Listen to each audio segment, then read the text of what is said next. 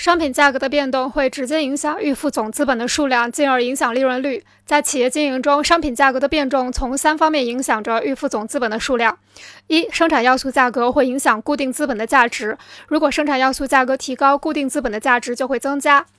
如果生产要素价格下降或采用更有效率的机器设备，就会使固定资本的价值贬值。二、原材料价格会影响流动资本的数量。一个企业需要多少流动资本购买原材料，是由该企业的技术条件所决定的。如果原材料价格降低，用于购买原材料的流动资本数量就会减少，反之则会增加。总之，在其他条件不变时，利润率与原材料价格的变动成正比。三、劳动力的价格变动也会影响流动资本的数量。由于流动资本的一部分被用于支付雇佣工人的工资，如果工人工资提高，用于支付工人工资的流动成本就要增加，反之则会减少。